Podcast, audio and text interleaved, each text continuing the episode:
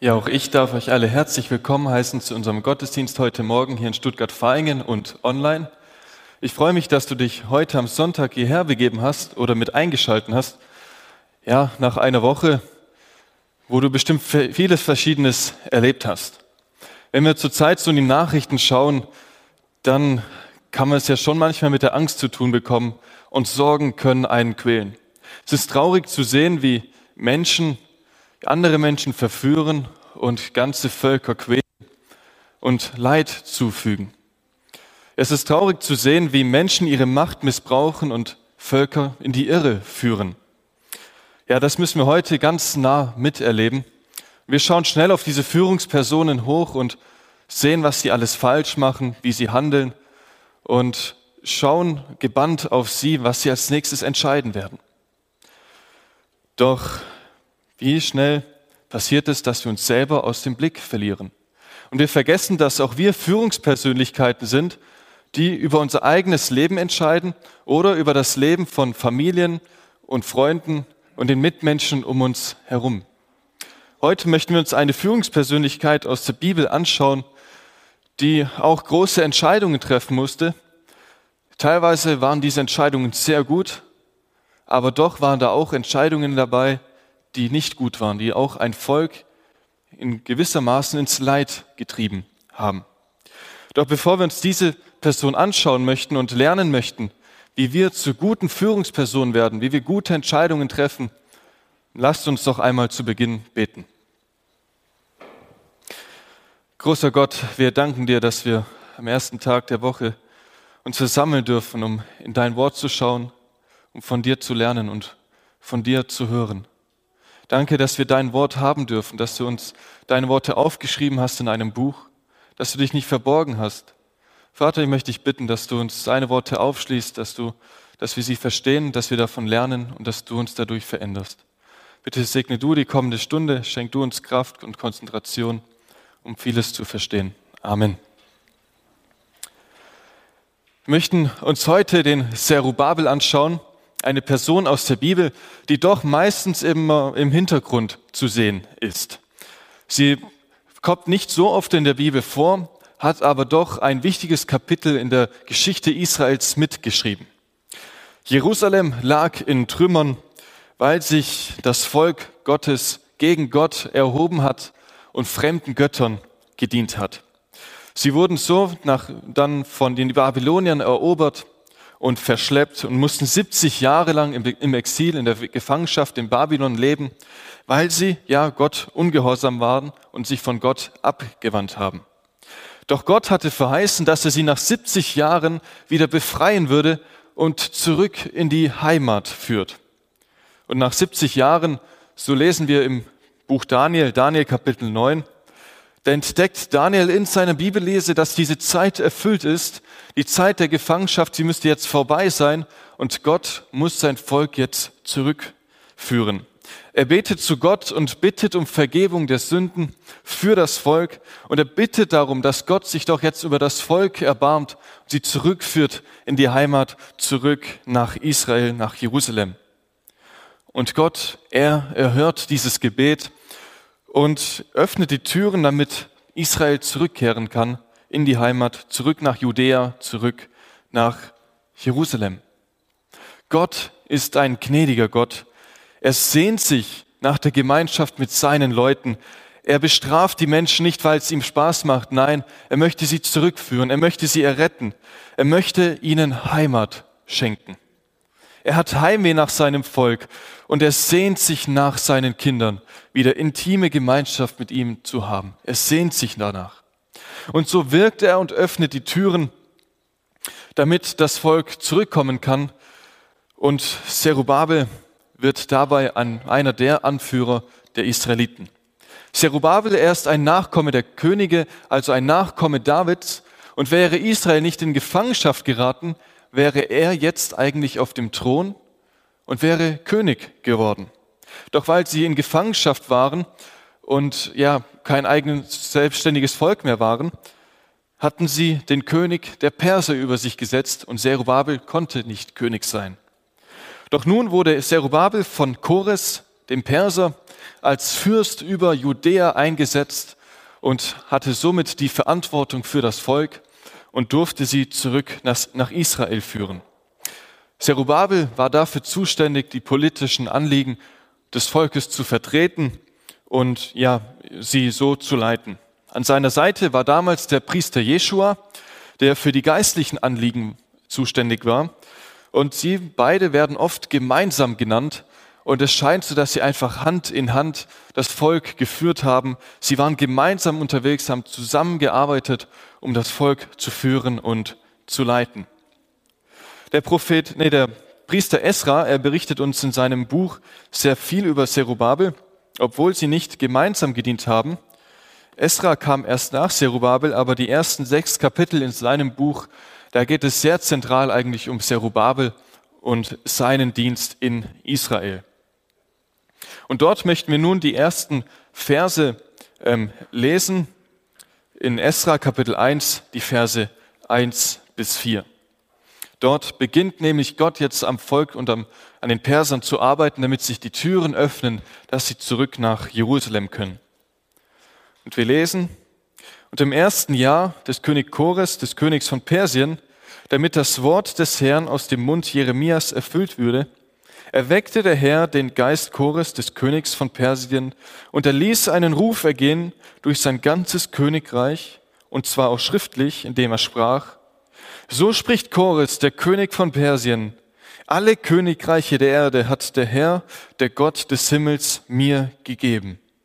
Und er hat mich beauftragt, ihm ein Haus zu bauen in Jerusalem, das in Juda ist. Wer irgend unter euch aus seinem Volk ist, mit dem sei sein Gott, und er ziehe hinauf nach Jerusalem, das in Juda ist, und baue das Haus des Herrn, des Gottes Israels, in Jerusalem. Und jeden, der übrig bleibt an irgendeinem Ort, wo er sich aufhält, den sollen die Leute seines Ortes unterstützen mit Silber und mit Gold und mit Habe und mit Vieh, außer den freiwilligen Gaben für das Haus Gottes in Jerusalem. Es ist faszinierend zu lesen, wie groß Gott ist. Das Volk Gottes, es erlebt eigentlich so gerade die, einer der dunkelsten Stunden in der Geschichte. Und jetzt greift Gott ein und verändert den heidnischen König. Er verändert den gottlosen König und legt ihm aufs Herz, zu erlauben, dass das Volk Israel wieder das Haus Gottes baut. Der König, er formuliert es sogar so, dass Gott es ihm aufs Herz gelegt hat, selber das Haus zu bauen. Und so bekommt Israel die Erlaubnis, zurück nach Jerusalem zu gehen und mit der Unterstützung des persischen Königs den Tempel wieder aufzubauen. Sie bekommen Gaben und Schätze mit, sie bekommen sogar die geraubten Geräte des Tempels mit und so haben sie genug Material, um das Haus Gottes wieder zu bauen. Das ist eine Botschaft, die wir heute, glaube ich, wieder ganz besonders nötig haben, aber doch so oft vergessen. Für unseren Vater im Himmel gibt es keine Hindernisse. Er ist der große und allmächtige Gott, der Schöpfer Himmels und der Erde, und jeder Mensch ist in seiner Hand. Egal, ob der Mensch an Gott glaubt oder nicht. Alle Menschen sind in seiner Hand. Er regiert, auch wenn das nach außen hin nicht immer so sichtbar ist. Auch wenn die Zeiten manchmal dunkel sind. Doch wenn die Zeit reif ist, dann handelt er, dann verändert er Menschen und er schafft es sogar, gottlose Könige zu verändern, dahingehend, dass sie seine Arbeit, das Reich Gottes unterstützen. Und wenn Gott wirkt, dann macht er ganze Sache. Er gibt sogar im Überfluss. Er gibt alles, was die Menschen brauchen, um sein Reich zu bauen. Er gibt die Schätze, die es dafür braucht, die Gaben, die Begabung. Er rüstet aus und gibt, was dafür nötig ist. Und so lautet der Auftrag, den hier die Israeliten bekommen, baut den Tempel Gottes. Nicht die Stadt, sondern baut den Tempel Gottes. Wir hätten wahrscheinlich andere Pläne gemacht, wenn wir Israel wären.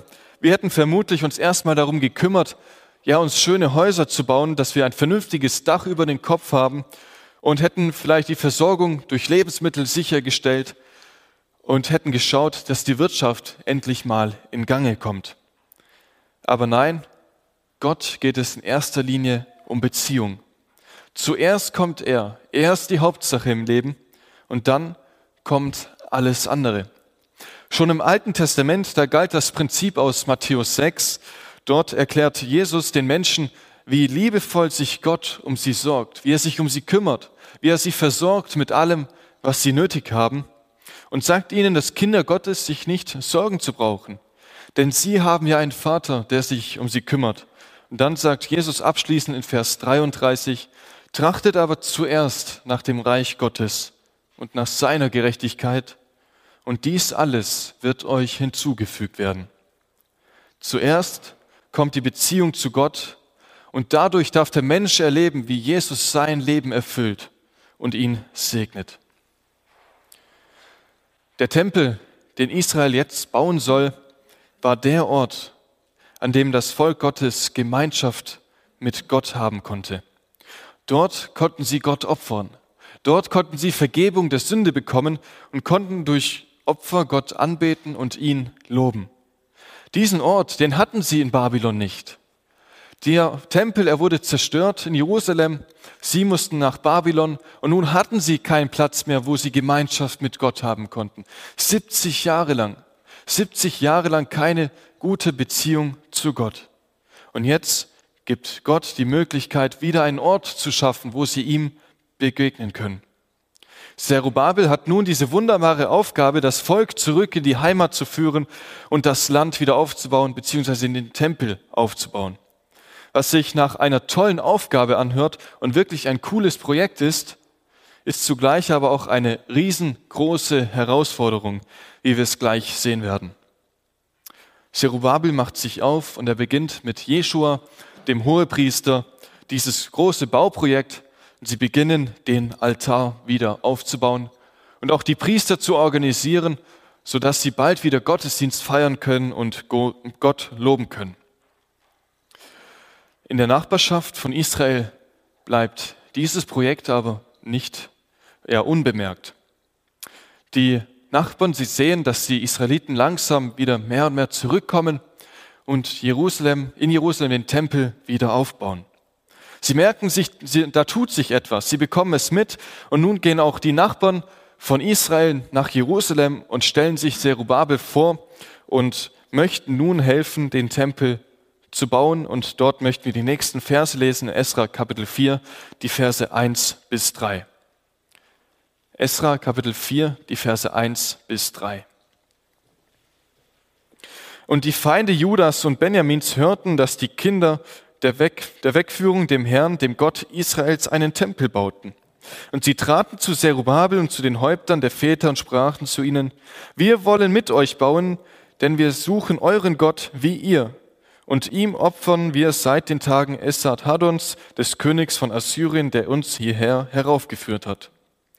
Aber Zerubabel und Jeschua und die übrigen Häupter der Väter Israels sprachen zu ihnen, es geziemt euch nicht, mit unserem Herrn Gott ein Haus zu bauen, sondern wir allein wollen dem Herrn, dem Gott Israels bauen, wie der König Chores, der König von Persien, uns geboten hat. Zerubabel erweist die Hilfe der Nachbarn ab und schickt sie wieder zurück. Aber warum geht er so mit seinen Nachbarn um? Und die Reaktion Zerubabels verstehen zu können, sollten wir wissen, wer diese Nachbarn sind. In 2. Könige 17 wird uns berichtet, dass vor vielen, vielen Jahren die Judäer schon einmal erobert wurden und verschleppt wurden. Damals von den Assyrern und die Assyrer, die haben es dann zugelassen, dass einige von ihren Völkern dort nach Samaria ziehen durften und dort assyrische Kolonien konnten, äh, gründen konnten. Sie wollten ja das Land nicht einfach brach liegen lassen, das kann man ja nutzen und bewirtschaften. Nun war es so, dass diese neuen Bewohner des Landes den heiligen Gott Israels nicht kannten. Und sie fürchteten Gott nicht, sie kannten ihn nicht. So ließ Gott es zu, dass diese neuen Bewohner des Landes immer wieder gequält wurden. Das kam dann dazu, dass sogar eines Tages Löwen in diese Kolonien hineingingen und ja sogar Menschen zerrissen und sie ja, ja angegriffen haben. Diese neuen Bewohner, sie hatten also erlebt, dass sie gequält wurden und dass Gott nicht auf ihrer Seite standen, weil sie ja auf dem Land Gottes wohnten. Und nun baten diese neuen Bewohner, diese Assyrer, sie baten nun den König von Assyrien darum, dass er doch einen Priester zurücksendet, der verschleppt worden ist, damit er ihn von diesem heiligen Gott erzählt, der sie dort so quält. Dem König, dem, für ihn klingt das einleuchtend und er schickt tatsächlich einen Priester zurück nach Samaria und dieser Priester erzählt den Menschen dort von Gott, wie heilig er ist und wie man diesen Gott fürchtet. Nun war es aber so, dass die Menschen, sie hörten zwar diesen Priester, aber sie vermischten dann das, was er sagte, mit dem, an was sie glaubten, nämlich mit dem Glauben an diese Toten, an diese falschen Götter. Sie vermischten diesen Glauben und schufen so praktisch eine neue, ähm, eine neue Religion. Aber sie folgten Gott nicht ganz nach. Und diesen Fehler den hatten auch die Israeliten gemacht. Auch sie hatten ihren Glauben an Gott mit dem Glauben an, den Tod, an die toten Götter vermischt und sind irgendwann sogar nur noch toten Göttern nachgelaufen. Sie kehrten nicht zu Gott um, sondern dienten den Götzen. Und deshalb wurden sie ja verschleppt nach Babylon. Deshalb mussten sie in Gefangenschaft und 70 Jahre lang weit weg von der Heimat leben. Und jetzt sind sie wieder zurückgekommen, um das Land aufzubauen. An diesem Punkt sind sie jetzt. Sie haben gelernt, es lohnt sich nicht, falschen Göttern nachzulaufen. Es, wir müssen ganz dem heiligen Gott nachfolgen, aber nicht toten Göttern. Und sie sehen diese Gefahr, wenn wir jetzt den Nachbarn erlauben, uns zu helfen, dann sind wir ganz schnell wieder dort, wo wir herkommen, nämlich beim falschen Glauben und dienen Gott nicht mehr. Deshalb weisen sie ihn ab. Serubabel, er sieht sich in der Pflicht, das Volk vor diesem großen Fehler zu bewahren. Er weist die Feinde ab und schickt sie zurück und erlaubt ihnen nicht, ihnen zu helfen. Dadurch bewahrt Zerubabel das Volk vor einem großen, großen Fehler. Er bewahrt, er bewahrt sie vor der Sünde und ja, hilft dem Volk, Gott ganz nachzufolgen. Sie richten den Fokus auf den lebendigen und wahren Gott und möchten ihm dienen. Wir lernen daraus, dass die Beziehung zu Jesus, die Gemeinschaft mit ihm, wirklich eine angefochtene Sache ist. Es gibt jemanden, der etwas dagegen hat, dass wir Zeit mit Gott verbringen, dass wir Zeit mit Jesus verbringen und uns mit ihm austauschen, dass wir Beziehung mit ihm leben. Und gerade dort, wo der Segen Gottes auf etwas liegt, wie es hier bei Israels war, sie hatten ja die volle Unterstützung von König Chores. Wo gibt es so etwas, dass ein heidnischer König diese Arbeit so unterstützt? Gerade dort ist die Sache angefochten. Doch verliere nie den Fokus. Sei dir bewusst, wenn du Jesus nachfolgst, ihm dienst, dann warten Kämpfe auf dich. Dann wirst du angefochten. Gehe aber keine Kompromisse ein. Lass dich nicht ablenken. schau auf das, mit was du so deine Zeit verbringst, mit wem du deine Zeit verbringst. Was schaust du am Handy an? Worauf legst du deinen Fokus? Welche Musik hörst du dir an? Durch welche Filme wirst du geprägt? Und auch als Gemeinde stehen wir hier vor der Frage, welche Menschen dürfen bei uns in der Gemeinde mitarbeiten? Kann jemand, der nicht zum Volk Gottes gehört, der kein Kind Gottes ist, in der Gemeinde im geistlichen Dienst mitarbeiten? Wenn ich Zerubabel anschaue und seine Reaktion, dann ist die Antwort recht eindeutig. Nein. Auch Paulus, er schreibt in 2. Korinther 6, die Verse ab Vers 14, geht nicht unter fremdartigen Joch mit Ungläubigen, denn welche Verbindung haben Gerechtigkeit und Gesetzeslosigkeit? Oder welche Gemeinschaft liegt mit Finsternis? Und welche Übereinstimmung Christus mit Belial? Oder welches Teil ein Gläubiger mit einem Ungläubigen? Das sind recht klare Worte. Ist damit gemeint, dass wir jetzt peinlichst genau aufpassen müssen, ja keinen Kontakt zu Menschen zu haben, die Jesus nicht kennen? Nein, sicher nicht. Aber wahre Anbetung Gottes ist nur durch den Geist nötig. Und das können nur Kinder Gottes tun. Nur Kinder Gottes können Gott loben und ihn preisen. Doch wir dürfen Menschen, die Jesus nicht können, kennen. Wir dürfen es ihnen vorleben und zeigen, wie wir Gott anbeten. Gehen wir zurück zu Zerubabel und schauen, wie es bei ihm weitergeht. Die Nachbarn, sie sind stinksauer, dass sie abgewiesen worden sind. Sie haben sich ja so gefreut, ja, mitzuhelfen. Und sie werden abgewiesen und zurückgeschickt. Und dann lesen wir weiter in Esra Kapitel 4, die Verse 4 bis 5. Da suchte das Volk des Landes die Hände des Volkes Juda schlaff zu machen und sie vom Bauen abzuschrecken. Und sie dingten Ratgeber gegen sie, um ihren Plan zu vereiteln, alle Tage Chores des Königs von Persien und bis zur Regierung Darius des Königs von Persien. Die Nachbarn, sie sind beleidigt und sie machen nun den Israeliten das Leben schwer. Sie hindern sie daran, den Tempel zu bauen und schicken schlechte Ratgeber. Sie pfuschen immer wieder hinein und machen Israel das Leben schwer. Sie machen das Volk mutlos. Ich denke, das, das kennst du auch. Wenn du eine Arbeit zu erledigen hast, die nur so von der, von der Hand läuft, dann macht es richtig Spaß. Man kann dich gar nicht davon abbringen, diese Arbeit zu tun. Wenn aber Schwierigkeiten auftauchen und du es vielleicht mit Menschen zu tun hast, die immer wieder hineinpfuschen, die dir das Leben schwer machen, die vielleicht sogar Material beschädigen und du merkst einfach, hey, so richtig komme ich nicht vorwärts, dann verlieren wir schnell den Mut und möchten und können so nicht weitermachen. Und dann lesen wir in Esra Kapitel 4, Vers 24, damals hörte die Arbeit am Haus Gottes in Jerusalem auf und sie unterblieb bis zum zweiten Jahr der Regierung des Königs Darius von Persien. Du wunderst dich vielleicht, dass ich gerade einige Verse ausgelassen habe. Es liegt daran, dass die Verse dazwischen, das ist ein Einschub von Esra, wo er über weitere Anfeindungen ähm, berichtet, die aber erst später erfolgt sind. Nun war es so, Israel hört auf, den Tempel zu bauen, das Haus Gottes zu bauen. Und was dann folgt, sind keine schönen Jahre. Zerubabel ist eingeknickt, er ist mutlos geworden und lässt zu, dass das ganze Volk aufhört, am Haus Gottes zu arbeiten. Sie lassen den Rohbautempel stehen und kümmern sich jetzt dann lieber um ihre eigenen Häuser schauen, dass sie schöne Wohnungen bekommen und investieren in neue Häuser. Das hört sich alles schön und gut an, würden wir wahrscheinlich auch so machen und aber was dann passiert ist, es geht immer mehr bergab.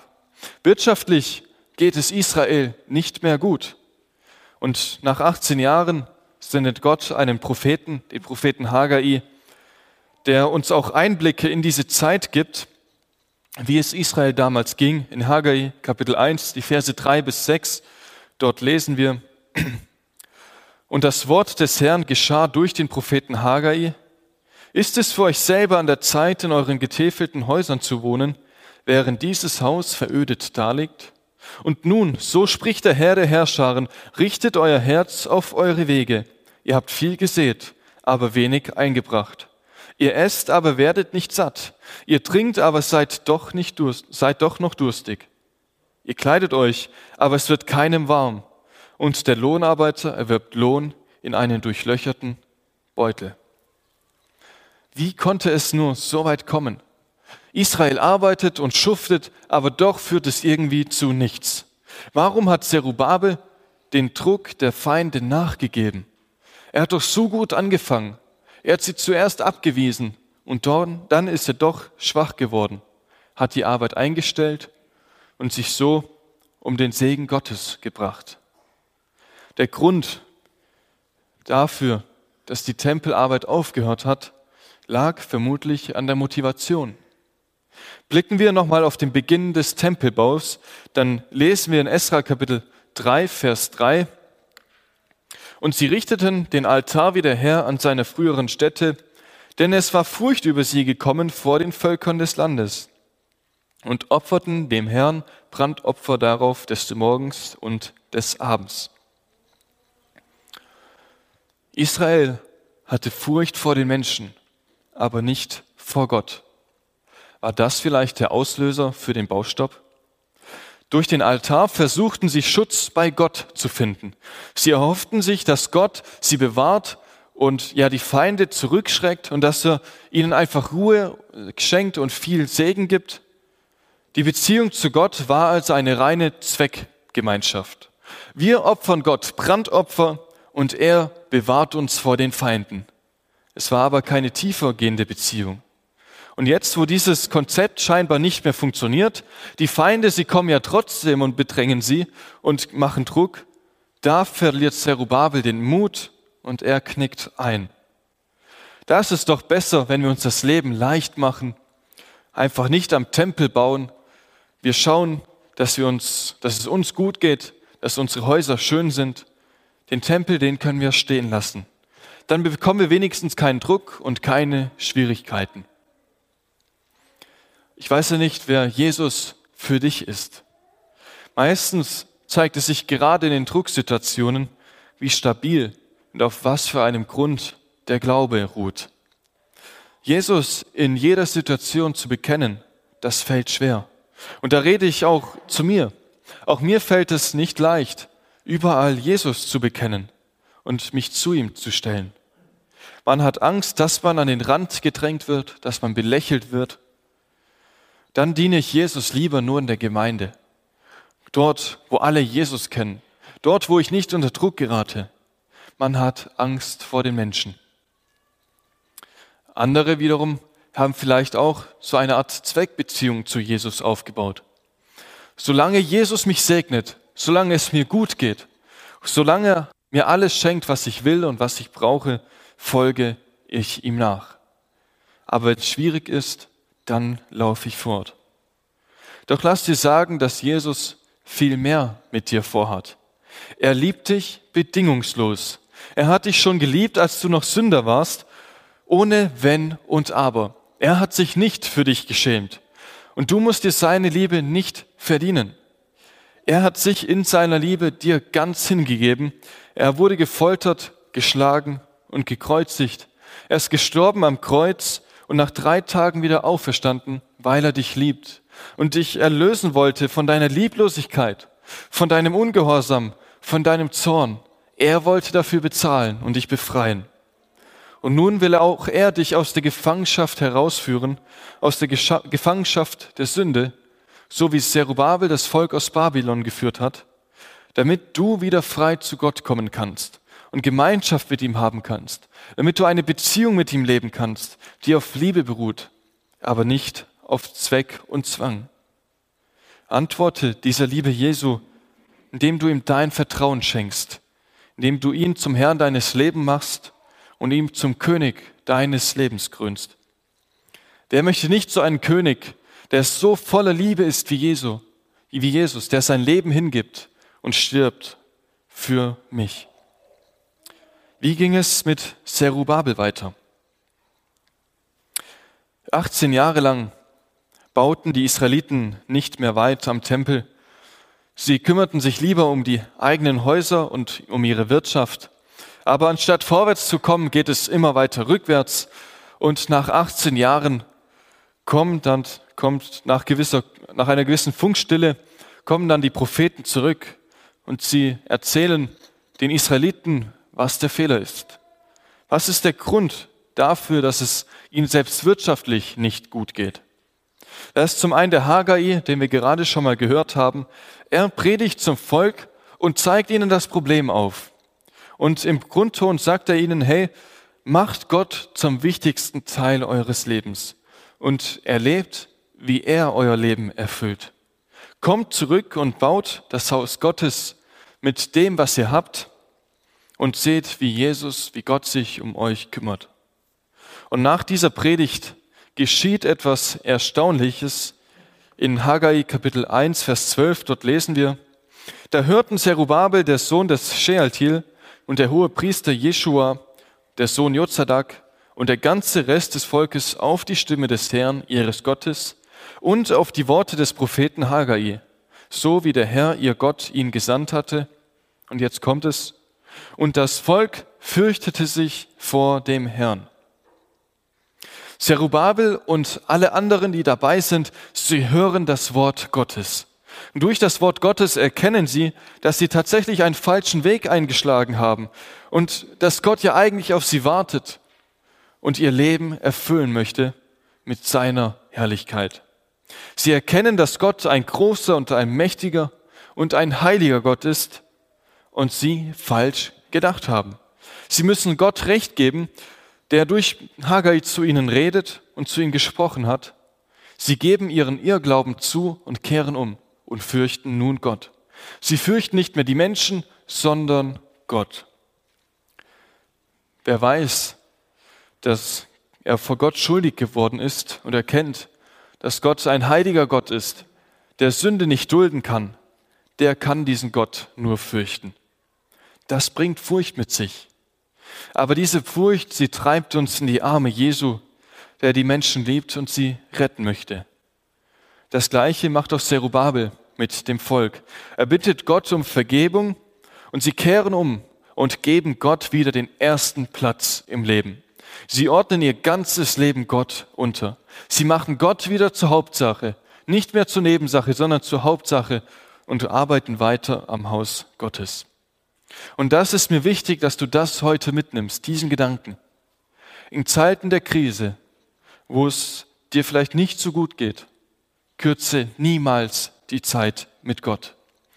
Es ist menschliches Denken zu sagen, dass ja, wenn die Krise kommt, dann muss ich mich erstmal um die Ursache dieser Krise kümmern. Ich muss mehr Zeit mit der Familie verbringen, muss mich fortbilden, muss mehr arbeiten, damit es mir wieder besser geht. Aber das ist falsches Denken. Das ist kein göttliches Denken.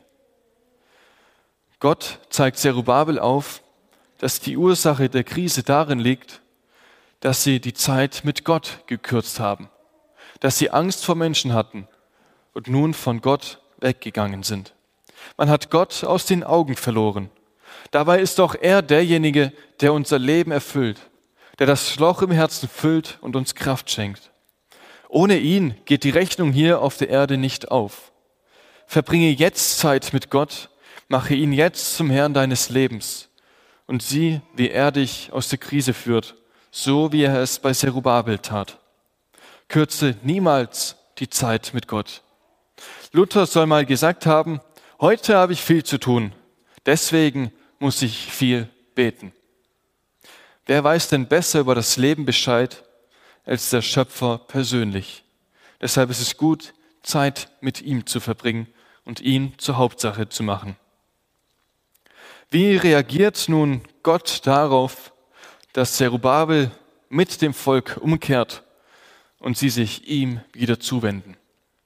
Gott hat eine weitere Botschaft für sie. In Haggai Kapitel 2, die Verse 4 bis 5, dort lesen wir, Und nun sei stark, Zerubabel, spricht der Herr, und sei stark, Josua, Sohn Jozadaks, du Hohepriester, und seid stark, alles Volk des Landes, spricht der Herr, und arbeitet. Denn ich bin mit euch, spricht der Herr der Herrscharen, das sagt Gott. Weiter sagt er sogar, das Wort, das ich mit euch eingegangen bin, als ihr aus Ägypten zogt, und mein Geist bestehen in eurer Mitte. Fürchtet euch nicht. Gott wendet sich dem Volk wieder zu, das sich vor ihm fürchtet, und er hat eine neue Botschaft für sie. Fürchtet euch nicht. Ihr gehört ja zu mir. Ihr seid mein Volk, ihr seid meine Kinder. Gott stößt sein Volk nicht ab. Nein, er spricht ihnen Mut zu. Ich bin da. Ich liebe euch. Ich stehe zu euch. Und nun seid stark. Ich finde es so faszinierend, wie Gott hier jeden Einzelnen persönlich anspricht. Nun sei stark, Zerubabel. Nun sei stark, Jeshua. Nun sei stark, Volk Gottes. Und ich denke, du kannst auch hier deinen Namen einsetzen. Nun sei stark, Heiko. Nun sei stark, Matthias. Setz deinen Namen ein. Sei nicht schwach. Komm zu Gott zurück und diene ihn. Gott ist da und er stärkt dich. Nun sei stark, Gemeinde für Christus. Dies war aber noch nicht alles. Gott redet weiter zu Zerubabel, diesmal durch den Propheten Zacharia. In Zacharia, Vers 4, äh, Zacharia Kapitel 4, die Verse 6 bis 7, dort lesen wir, ähm, Zacharia 4, die Vers, ab Vers 6, dies ist das Wort des Herrn an Zerubabel, nicht durch Macht und nicht durch Kraft, sondern durch meinen Geist, spricht der Herr der Herrscharen. Wer bist du, großer Berg? Vor Zerubabel werde zur Ebene, und er wird den Schlussstein herausbringen unter lautem Zuruf Gnade, Gnade für ihn. Das ist eine sehr ernüchternde, aber auch sehr ermutigende Botschaft Gottes an Zerubabel. Gott sagt hier zu Zerubabel im Prinzip, hey, du kannst noch so viel Kraft einsetzen. Du kannst Reichtum gewinnen und in den Tempel investieren. Du kannst die besten Arbeiter gewinnen. Und doch wird der Tempel so nicht fertiggestellt. Der wahre Tempel Gottes wird anders fertiggestellt, nämlich durch den Geist Gottes. Und das ist der Trost. Gottes Werk ist nicht von uns abhängig, sondern von Gott. Er wird von Gott aufgebaut. Ich habe es vorhin schon mal angedeutet. Der Tempel ist der Ort, an dem Gott wohnt und Gemeinschaft mit ihm möglich ist. Dort, wo der Mensch sich von Jesus und seiner Schuld befreien lässt, dort zieht Gott ein und richtet seinen Tempel auf. Es ist kein Haus aus Stein und Ton, nein, es ist dein Herz, das zum Tempel wird, die Wohnstätte Gottes. Und deshalb gilt diese Botschaft auch heute noch und sie gilt auch dir persönlich. Versuch Gott nicht zu beeindrucken. Du und ich, wir haben seine Gnade notwendig, die auch hier Zerubabel verheißen wird. Er ist am Werk. Er vollendet das Werk, das Jesus in dir angefangen hat. Lebe aus der Gnade, lebe aus der Barmherzigkeit Gottes, aber nicht aus Zwang. Das gilt auch für den Bau in der Gemeinde. Nicht durch schöne Gemeindehäuser, nicht in erster Linie durch schöne, perfekte Programme, sondern durch den Geist wird Gemeinde gebaut. Und wie wirkt dieser Geist? Wenn wir durch das Wort Gottes Jesus verherrlichen. Dieser Vers er ist mir auch heute und in den letzten Tagen nochmal sehr, sehr wichtig geworden. Nicht durch Kraft, nicht durch Macht, sondern durch meinen Geist, spricht der Herr. Ich weiß nicht, wo du so unterwegs bist, wo du dich vielleicht auch in der Gemeinde einbringst. Vielleicht bist du Ältester einer Gemeinde, du investierst dich vielleicht auch in Teenie-Arbeit oder in die Kinderstunde. Vielleicht stehst du sogar im Predigtdienst und du redest und du erzählst den Menschen von Jesus und du fragst dich, wozu das alles? Verändert diese Botschaft überhaupt etwas? Doch lass dir sagen, nicht durch Kraft, nicht durch Macht, sondern durch meinen Geist, spricht der Herr. Gott rüstet aus, er schenkt Kraft, die er uns verheißen hat, und er baut sein Reich in deinem Herzen und in der Gemeinde. Wie ging es nun mit Zerubabel weiter? War er jetzt wieder weiter hoch motiviert? Er merkt, okay, es kommt auf diesen großen Gott drauf an. Gott ist es, der das Werk vollendet. Es geht nicht darum, dass wir jetzt diesen Tempel bauen, sondern es geht um diesen geistlichen Tempel, den Gott in unser Herzen errichten möchte. Zerubabel ist hochmotiviert und er macht weiter. Sie bauen den Tempel, sie bauen diesen Ort, wo sie diese Gemeinschaft sichtbar mit Gott pflegen können. Doch es dauert nicht lange, da gibt es erneut Anfeindungen. In Esra Kapitel 5 wird uns davon berichtet, dass die Nachbarn wiederkommen und das Volk wieder am Bau des Hauses hindern möchten. Sie kommen wieder zu Zerubabel und sie fragen danach, naja, wer hat es euch erlaubt, hier den Tempel zu bauen? Wir sehen keine Baugenehmigung. Sie hinterfragen alles und sie versuchen, das Volk wieder schwach zu machen. Und dann lesen wir in Esra Kapitel 5, Vers 5, aber das Auge ihres Gottes war über den Ältesten der Juden, dass man ihnen nicht Einhalt gebot, bis ein Bericht an Darius gelangte und dann einen Brief darüber zugeschickt wurde. Die Nachbarn, sie kommen und sie möchten den Bau wieder stoppen. Und jetzt passiert was Besonderes. Gott stellt sich zu seinem Volk und bewahrt es. Warum? Weil das Volk Gott fürchtet, aber nicht die Menschen. Die Israeliten, sie suchen jetzt bei Gott Zuflucht. Sie geben ihm immer noch den ersten Platz in ihrem Leben und sie wissen, dass Gott sich um sie kümmert. Es ist keine Zweckbeziehung mehr, sondern eine tiefe Liebesbeziehung. Und so bewahrt Gott das Volk, dass sie nicht wieder einknicken. Die Feinde, sie schicken trotzdem einen Brief an Darius und sie berichten darüber, wie die Israeliten fleißig am Bauen sind und dass dieser Tempel sogar fast fertig ist. Und sie fragen Darius auch danach, hey, lass mal nachforschen, ob Chorus wirklich erlaubt hat, dass sie diesen Tempel bauen dürfen. Darius, er lässt tatsächlich nachforschen, wie das damals so abgelaufen ist, was da so passiert ist, was der Chorus denn da so gesagt hat. Und er entdeckt, dass Chorus tatsächlich erlaubt hat, dass der Tempel gebaut wird. Und jetzt sieht auch Darius keinen Grund darin, dass der Bau stoppen soll.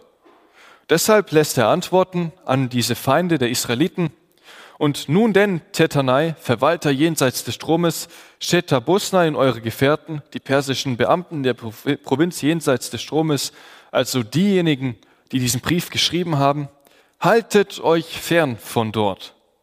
Eine sehr direkte Antwort von Darius. Er hat zwischen den Zeilen gelesen, dass die Feinde diesen Bau stoppen möchten. Und er antwortet ganz direkt. Gott gebraucht also wieder diesen heidnischen König, um das Volk zu bewahren und ihnen Kraft zu schenken, den Tempel weiterzubauen. Die Feinde, sie sollen sich vom Acker machen. Das war aber noch nicht alles. In Esra Kapitel 6, dort lesen wir weiter, dass Darius ähm, befiehlt, dass alle Steuern, die dort im Land Judäa so ähm, eingesammelt werden, die sollen dafür verwendet werden, dass der Tempel gebaut wird. Auch sollen ähm, Tiere und Opfergaben geschickt werden, damit das Volk Material hat, um Gott zu opfern. Das befiehlt Darius. Das ist doch der Wahnsinn, oder? Da versucht der Feind, den Bau zu stoppen und Gott benutzt diesen Brief, um sein Volk zu segnen. Gott steht zu seinem Volk und segnet es. Ich glaube, das dürfen auch wir heute wieder mitnehmen. Gott ist nicht aufzuhalten. Wenn er arbeitet, dann macht er ganze Sache und er segnet. Er rüstet aus mit allem, was man braucht. Selbst in der Krise kann er die Dinge, die nicht so gut laufen, die gegen einen anlaufen, dazu verwenden, um Segen hervorzubringen. Zum Schluss bekommt Zerubabel dann nochmal eine ganz, ganz persönliche Verheißung. Eine, eine Verheißung, die nur ihm gilt. Nicht dem Volk, sondern nur ihm. In Haggai Kapitel 2, die Verse 20 bis 23, dort lesen wir, und das Wort des Herrn erging zum zweiten Mal an Haggai, am 24. des Monats, in dem er sprach, Rede zu Zerubabel, den Statthalter von Juda, und sprich, ich werde den Himmel und die Erde erschüttern, und ich werde den Thron der Königreiche umstürzen und die Macht der Königreiche der Nationen vernichten. Und ich werde die Streitwagen umstürzen und die, die darauf fahren, und die Pferde und die Reiter sollen hinfallen, jeder durch Schwert des anderen. An jenem Tag, spricht der Herr der Herrscharen, werde ich dich nehmen, Zerubabel, Sohn Shealtiels, meinen Knecht, spricht der Herr, und werde dich wie einen Siegelring machen, denn ich habe dich erwählt, spricht der Herr der Herrscharen. Der schwache Zerubabel, der diesem großen Druck der Gegner am Anfang nicht standhalten konnte, bekommt hier eine wunderbare Verheißung, nämlich, dass Gott noch nicht am Ende ist. Es geht immer noch weiter.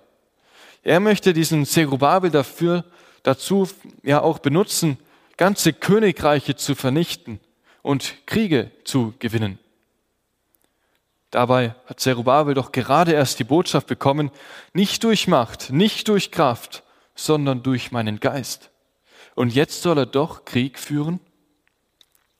In der Bibel lesen wir nie an irgendeiner Stelle, dass Zerubabel auch nur annähernd einen Krieg geführt hat. Und doch trifft diese Verheißung ein. Zerubabel wird dazu benutzt, Kriege zu gewinnen. Gott möchte Königreiche einstürzen. Zerubabel wurde alt und er starb. Doch er hinterließ Kinder und einer seiner Nachkommen steht tatsächlich kurz davor, Königreiche und Nationen zu vernichten. Die Rede ist von Jesus Christus. Jesus ist tatsächlich ein Nachkomme Zerubabels kannst du lesen Matthäus 1 und Lukas 3. Und dieser Jesus, er spricht in Matthäus 25, die Verse 31 bis 32, wenn aber Sohn, der Sohn des Menschen kommen wird in seiner Herrlichkeit und alle Engel mit ihm, dann wird er auf seinem Thron der Herrlichkeit sitzen. Und vor ihm werden versammelt werden alle Nationen, und er wird sie voneinander scheiden, wie der Hirte die Schafe von den Böcken scheidet. Auch wenn die Welt immer dunkler wird, Kriege zunehmen, so dürfen wir wissen, dass es einen gibt, der immer noch regiert, nämlich der Nachkomme Zerubabels. Jesus regiert immer noch. Und alle, die sich von ihm regieren lassen, dürfen wissen, dass er sie gut bis ans Ende führen wird. Jesus ist nämlich eine bessere Führungspersönlichkeit als Zerubabel. Es gibt erstaunliche Parallelen zwischen Zerubabel und Jesus. Auch Jesus, ich habe es vorhin schon erwähnt, er führt Gefangene heraus aus der Sünde und führt sie in die Gemeinschaft mit Gott. Auch Jesus tritt für seine Leute ein. Er bewahrt sich vor dem Druck der Feinde. Aber er knickt dabei nicht ein. Er wird nicht müde. Nein, er kämpft für sein Volk. Er gibt den Druck nicht nach. Und er wird das Werk auch zu Ende führen und seinen Tempel hier auf Erden zu Ende bauen.